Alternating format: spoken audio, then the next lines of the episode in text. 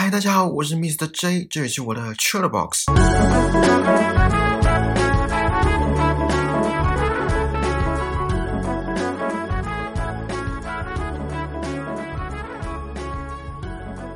今天是今年的第一集，有没有觉得时间过得很快？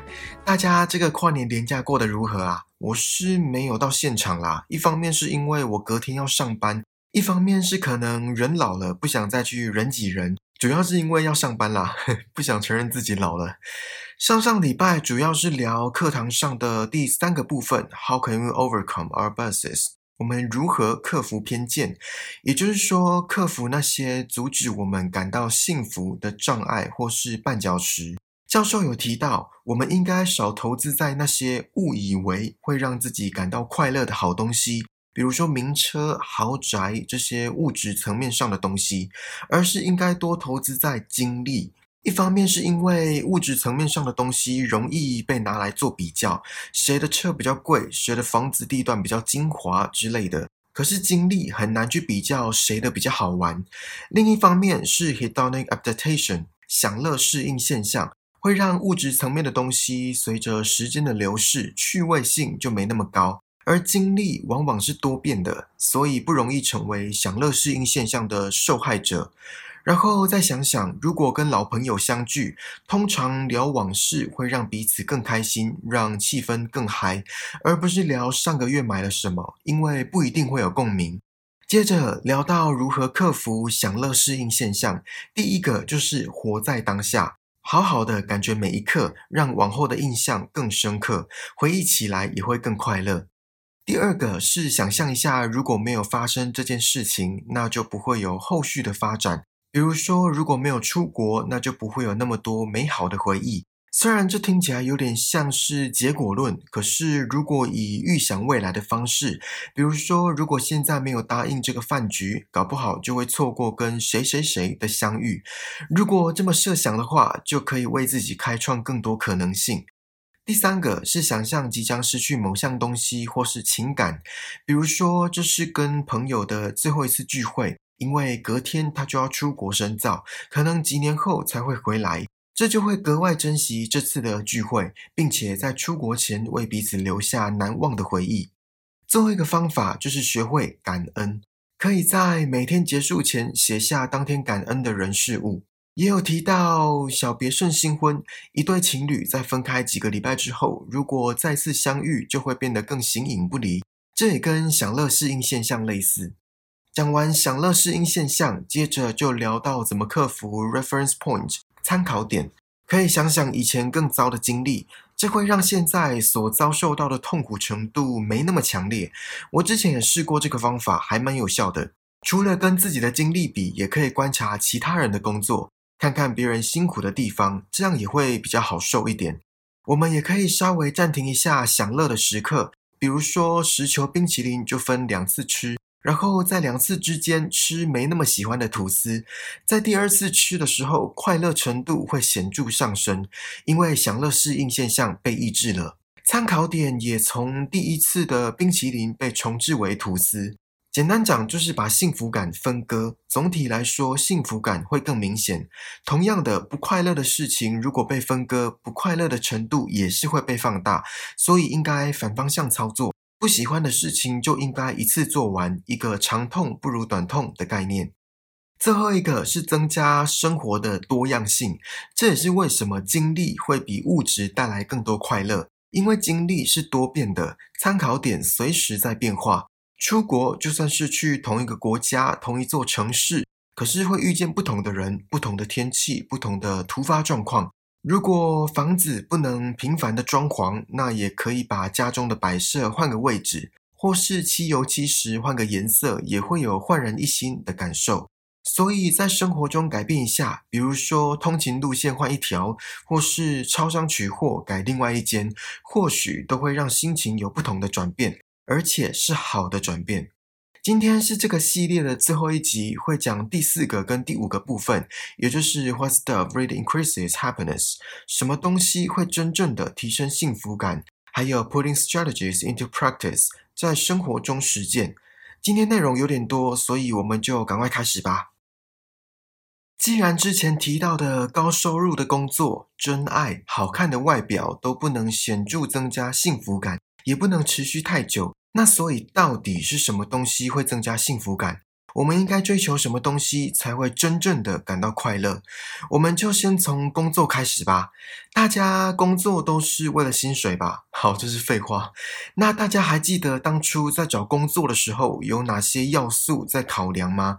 是薪水、通勤时间、工作环境，还是这份产业的愿景？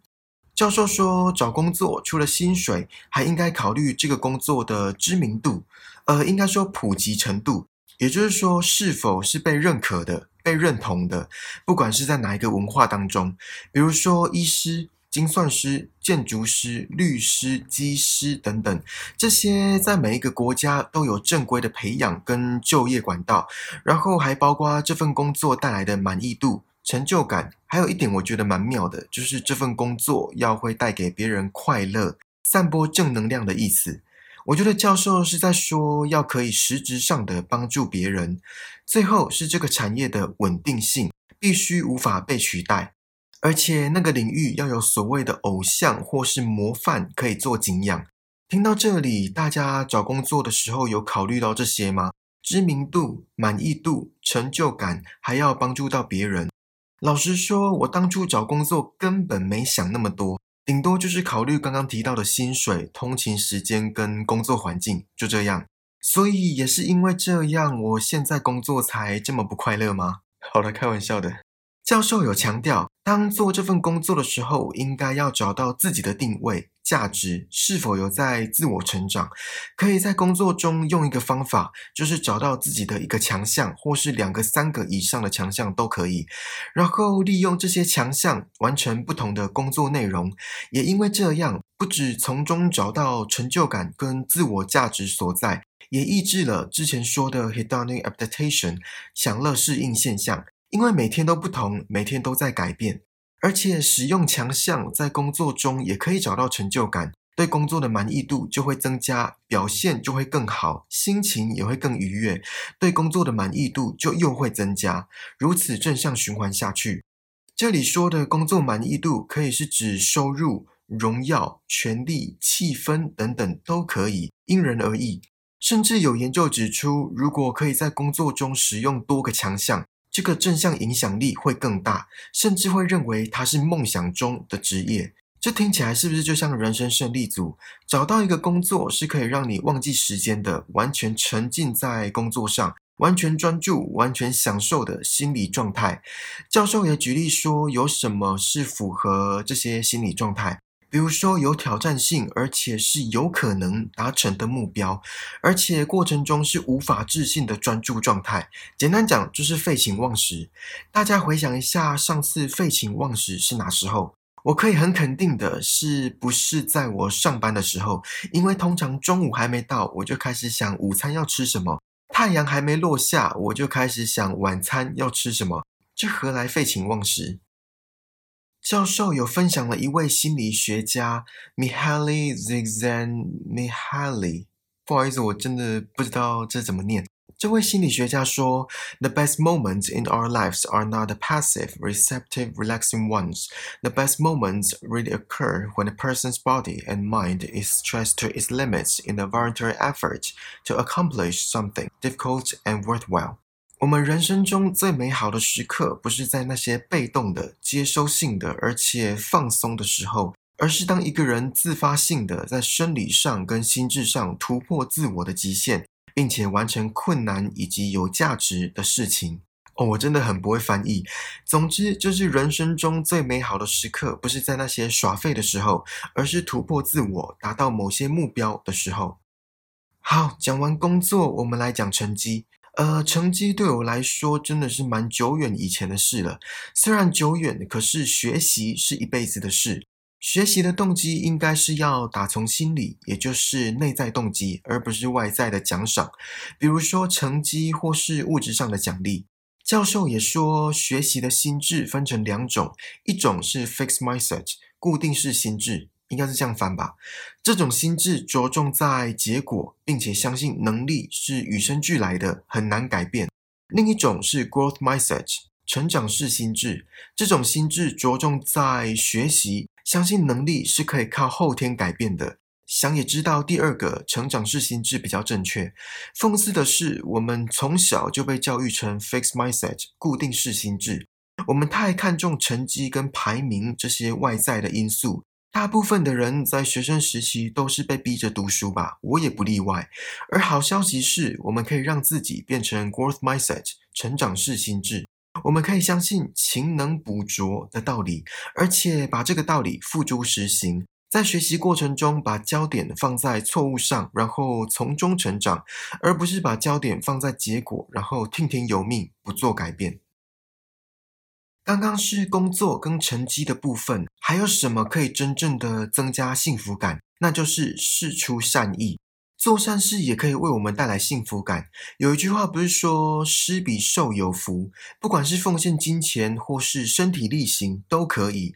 那捐多少钱才会快乐？越多越好吗？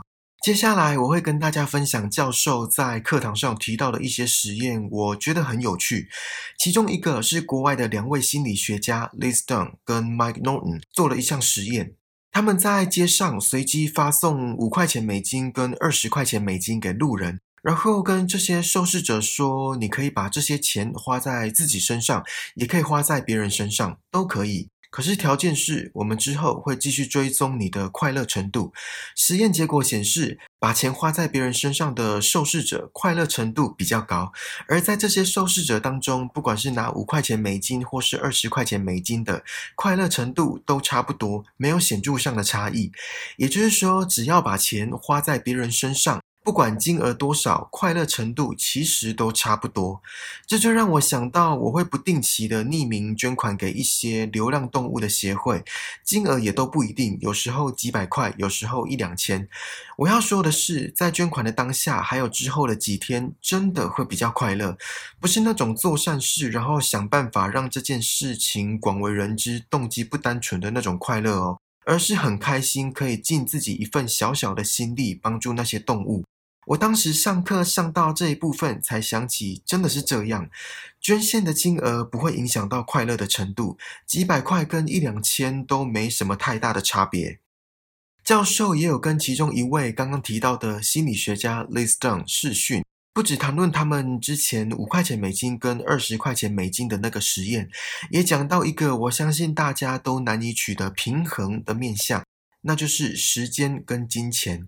在课堂上也提到一些研究显示，有更多时间的人比更有钱的人还要来得快乐。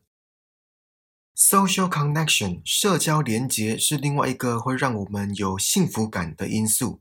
Nick Abley 这位心理学家跟他的团队也做了一项实验。我很简单的说一下实验内容。研究人员会给受试者装有价值五块美金的星巴克礼券的信封，然后请受试者在车上，不管是火车上或是公车，反正就是大众交通工具，然后将受试者分成三组。第一组是在车上主动搭讪陌生人，第二组是耍孤僻，从头到尾都自己一个人，拒绝任何社交，最后一组则是要受试者做自己。如果受试者在车上本来就会跟别人交谈，就交谈；本来就拒绝社交，就拒绝社交。实验结果大家应该都猜到了，那就是第一组，也就是主动搭讪车上的陌生人的受试者，在通勤路上会比较快乐。而且有趣的是，这些跟一般预测的结果完全相反。我们可能会预测说，如果主动跟别人搭讪会导致不快乐，可能气氛会尴尬之类的窘境。可是其实不然，对方也就是被搭讪的人，比我们想象中的还想要被搭讪。哎，这样讲好像有点奇怪。反正就是不用过于担心对方会恶言相向，或是其他带有攻击性或是冷漠的回应。所以我们可以从这个实验学到什么？就是疯狂搭讪。下次大家记得在火车上从第一节车厢搭讪到最后一节车厢。好了，开玩笑的。教授还有提到另外一个实验，是由 Erica Boothby 跟他的团队执行的。实验内容是一位受试者被带到一个房间做两件事情，一件事情是吃巧克力，另外一件事情是欣赏艺术作品，就这么简单。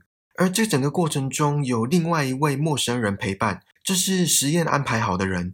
当然，受试者并不知道。受试者以为这安排好的人也是受试者，然后分成两组，一组是实验安排好的人跟受试者做一样的事，也就是一起吃巧克力；另外一组则是实验安排好的人跟受试者做不一样的事，也就是受试者吃巧克力，然后实验人员看艺术作品。然后从这两组测试受试者对于巧克力的评价。实验结果是，就算整个过程中没有任何交谈，没有任何互动，对方是陌生人，可是当这位陌生人跟受试者一样在吃巧克力的时候，受试者会认为巧克力比较好吃。当陌生人在看艺术作品，而受试者在吃巧克力的时候，受试者会认为巧克力没那么好吃。就单单一位陌生人跟自己做同样的事，就会让这整件事情变得更有趣。这个实验结果让我蛮意外了，也开了眼界。我们有时候会当下做着某件事，可是心不知道已经飘去哪了。这大家学生时期应该常常发生吧？或是开会的时候，教授有提到一个词叫 “mind wandering”，心智游移，应该是这样翻吧？我不知道这样翻对不对。所以等一下就直接讲英文，我怕我的翻译误导大家。Mind wandering 就是说当下在做某件事，可是脑袋在想别的事情。简单讲就是分心，而刚好这种状态会让我们更不快乐。比如说工作的时候、通勤的时候，都会想着中午要吃什么，下班后要追哪一部剧。难怪我工作的时候这么不快乐。那什么时候没有这种 mind wandering 的状态？比如说 making love。对，就是床上那件事，因为我们做那件事情的时候都很专注，应该没有人会边做边想，等一下宵夜要叫哪一间炸鸡吧？这就该检讨了。还有像是运动、聊天、玩游戏这些，my wondering 的程度都比较小，其实也都跟刚刚提到的 social connection 社交连结有关。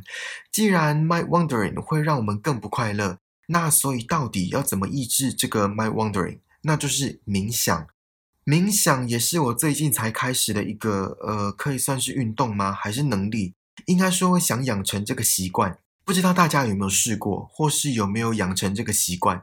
教授对于冥想的定义是说，把所有的专注力放在一个焦点，这个焦点可以是呼吸，可以是身上的任何感觉，也可以是某一个特定而且具体的想法，都可以。总之，就是在一段时间内想办法把注意力集中。网络上有一些冥想的教学，大家有兴趣的话可以去听听看看。最后是运动跟睡眠，运动这不知道讲几百年了吧，好处大家也都知道。至于好的睡眠品质，我只能说可遇不可求，至少对我来说是这样啦。相信大家应该都有过一觉好眠到天亮，而且隔天神清气爽的经验吧。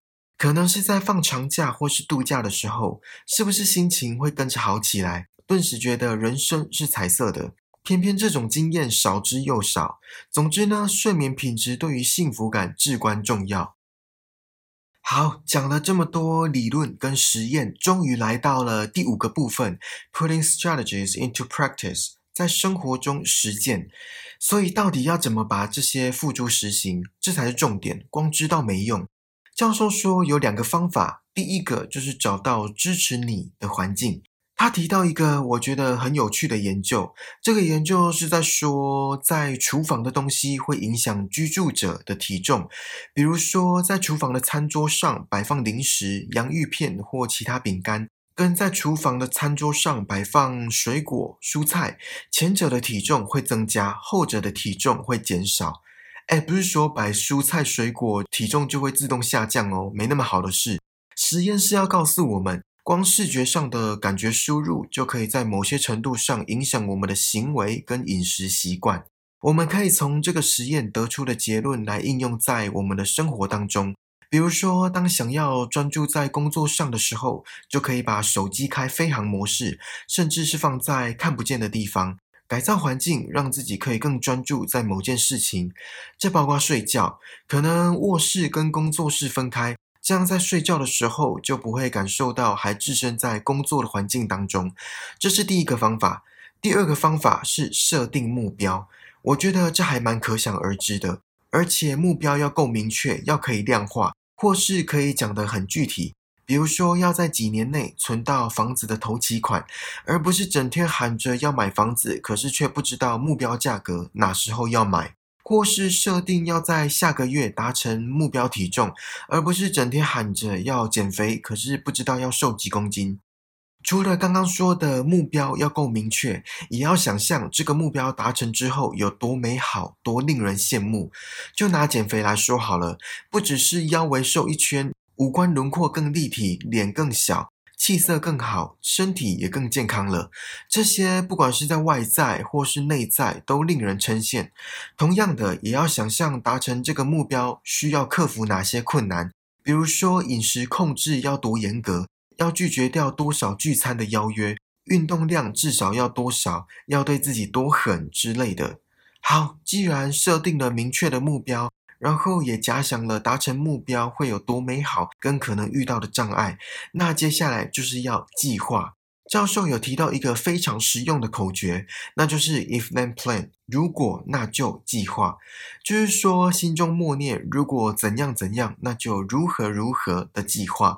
比如说，如果要出门，那就检查手机、钱包、钥匙有没有带。哦，现在可能要多一个口罩。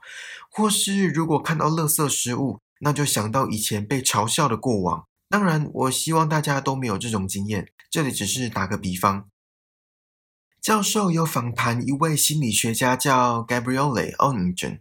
这位心理学家发明了一个方法，叫 WOOP，W-O-O-P，分别是 wish 愿望、outcome 结果、obstacle 障碍跟 plan 计划的缩写。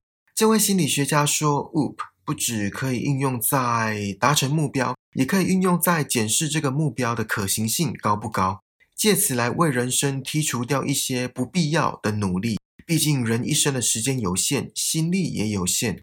假设要减肥，想在三个月内瘦十公斤，可能障碍太多，比如说拒绝所有聚会，会没有朋友。如果瘦五公斤，或许可以两个礼拜去聚餐一次，被朋友遗忘，这个障碍也就解决了。这位心理学家也说了。WOOP 当中的 obstacle 障碍是很重要的，不是说其他不重要，其他也很重要，而是当障碍被明确指出之后，计划就跟着明了，而且计划也可以有很多种。打个比方好了，假设现在想要买一台电脑，可是没有钱，厘清障碍是没钱之后，方法就油然而生，就是去赚钱嘛，可以去当打工族。工作有很多种，也可以去做生意。做生意也有很多种，所以先找出障碍是什么，下一步就会比较容易水落石出。好，终于分享完我在这门课所学到的东西了。我来跟大家总结一下这三个礼拜以来的重点好了，总共分五个部分。第一个部分是我们对于幸福的误解，那些高收入的工作、真爱、好看的外表都不能带给我们快乐。可以的话也持续不久，而为什么我们对幸福的期望都这么糟？因为我们往往会设置错误的参考点，而享乐适应现象也阻碍了我们感受幸福。错误的参考点使我们做无谓的比较，享乐适应现象让物质层面的东西随着时间的流逝变得越来越无趣。还有聚焦理论，我们会把当下发生的鸟事放大。搞得看不清周围正在发生，而且其实更重要的事情。那我们要怎么克服那些感到幸福的障碍？那就是我们应该少投资在那些误以为会让自己感到快乐的东西，也就是物质层面上的东西。我们应该把心力放在精力上，因为物质层面上的东西容易被比较，也容易因为享乐适应现象而变得无趣。可是精力并不会。也因为比较有多样性，所以参考点会一直切换，在下次享受的时候，幸福感也不会减少，并且记得要深刻感受活在当下。既然克服了这些障碍，那我们真正应该追求什么才会感到幸福？这包括具有知名度、满意度、成就感，还要可以帮助到别人的工作，还有像是做善事，只要奉献一己之力，哪怕是多微小的力量，都可以让自己感到快乐。然后是社交连结，虽然需要一些勇气，可是跟陌生人搭话，其实比我们想象中的还要有趣。接着是尝试专注在某一件事情上。可以试着冥想来改善分心的情况。最后是规律的运动跟良好的睡眠品质。而在生活中实践的部分有两个方法，第一个是找到或是改造成支持你的环境，让自己可以更专注在某件事情上。第二个方法是设定够明确、够具体的目标，并且假想达成目标前可能遇到的障碍，跟达成目标后会有多美好。厘清障碍之后，随即拟定计划，然后确实执行。好，希望我这三个礼拜的分享可以让大家更接近幸福。课堂上还有很多很有趣的实验我没有讲，如果有兴趣的听众可以去听。终于聊完这个主题了，想说二零二一年大家可能都不太好过，不管是受疫情的影响，或是工作上的鸟事，我都希望透过这几次的分享，能够带给大家更多的正能量，也希望大家都能够找到属于自己的幸福，迎向更美好的二零二二。好啦，这次的 t r a d Box 就到这里喽。希望你们还喜欢今天生活番外篇的内容，请记得帮我订阅这个节目，然后打星、评分、留言，并且分享给身边可能对我的 Science of Well-being 幸福的科学感兴趣的朋友。更重要的是，此时此刻在听 Podcast 的你，在听我说话的你，让我们一起把人生过得更精彩吧。我们下次见，拜拜。